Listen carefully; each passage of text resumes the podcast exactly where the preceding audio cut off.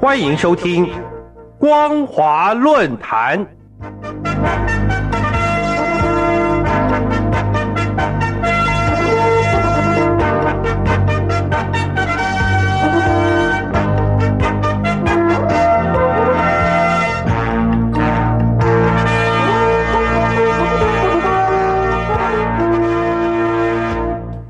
各位听众朋友，大家好，欢迎收听今天的光华论坛，我是老谷。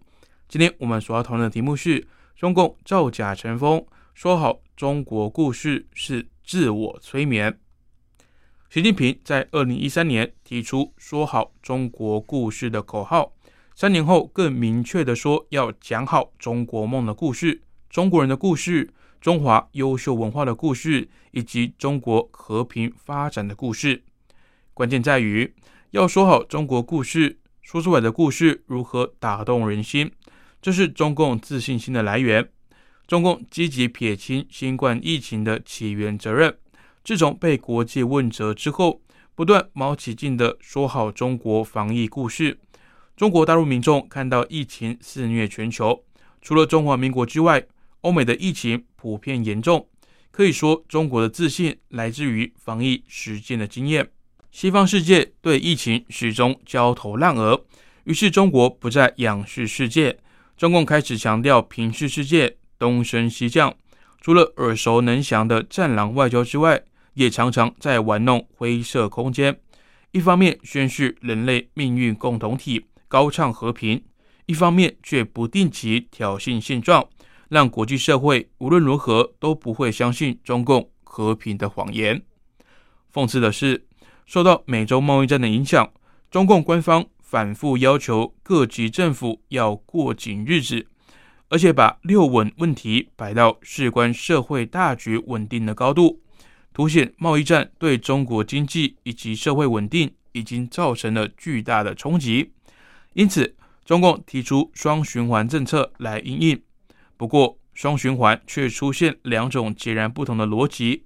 第一种逻辑是独立自主。面对国际围堵，习近平再提要走自力更生的路，而李克强也示警要过紧日子，中国必须要扩大内需。第二种逻辑是东升西降，在过去的一年当中，中共面临着错综复杂的国内外情势，突出特点就是世界经济复苏乏力，主要发达经济体增长也低迷，也就是西方经济已经不行了。经济发展未来还是要靠中国。平心而论，有了防疫的自信心，中国大陆对于人权、宪政等问题，中共也开始旗帜鲜明、理直气壮地与中国内外敌对势力来交锋，在国外反击美国印代战略以及颜色改革期间，在香港、新疆采取高压治理手段。然而，中共说谎造假成功。连自己都骗，中共相信国家要发展，先要人安全了，吃饱了才是人权，而不是那些言论、行动、思想自由等西方主张。对此，中国反对者早有论定：中共是主权观，而不是人权观。深入剖析，中共加强外交与意识形态层面的宣传，暗地里不断筹建国际新秩序。而新型大国关心是什么？美国认为是民主与安全。现在中共普遍认为拜登重拾多边主义，透过拉帮结派来围堵中国崛起，这是因为实力不够强。中国有部分民众却坚信不疑的相信这种谎言。面对中共的宣传，一种是国际社会都错了，没有正确的评估中共；更可能的是中共大内宣太成功。成功到连自己都给骗了，所以美国必须用翘脚笑看辽宁号的照片、军舰乱入辽宁号战斗群之中航行的这种方式来点醒中国。当谎言说习惯了，可能给自己的谎话给骗了，却反而骗不了别人。当中国航空母舰辽宁号战斗群在东海演习之际，美国海军冒着战争边缘的风险。伯克级驱逐舰仍然要混入辽宁号航母编队，也是要提醒中共不要再被自己的宣传自我催眠。而中共还有一种自我催眠，那就是全球化的趋势是任何国家都无法抗拒的。美国如果要采取脱钩作为，就是反全球化的趋势。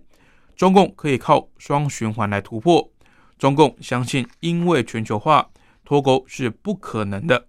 而仔细分析，中澳互相经贸制裁，双方都转移市场，声称没有任何影响。经济战很有可能就这样一直打下去，结果就是脱钩。进一步来看，全球化真的牢不可破吗？华府的策略是，既然做不到号召制造业回流美国，就号召盟友重组供应链联盟，不至于因为自己造不出来某些产品而受到损害，也可以让中共造不出来有关国力发展的战略产品，来延缓中国的崛起。而北京策略是，友邦大多是第三世界的小兄弟，科技实力太弱，只能加强自主研发，再配合大内宣。凝聚民主士气来自力更生。众所周知，中共目前对大局的看法就是西降东升，中国大陆将崛起。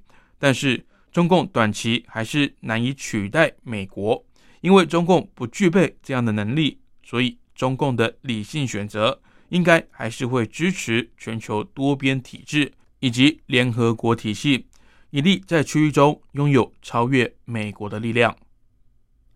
以上就是今天光华论坛的内容。我们所讨论的题目是：中共造假成风，说好中国故事是自我催眠。感谢您的收听，我是老谷。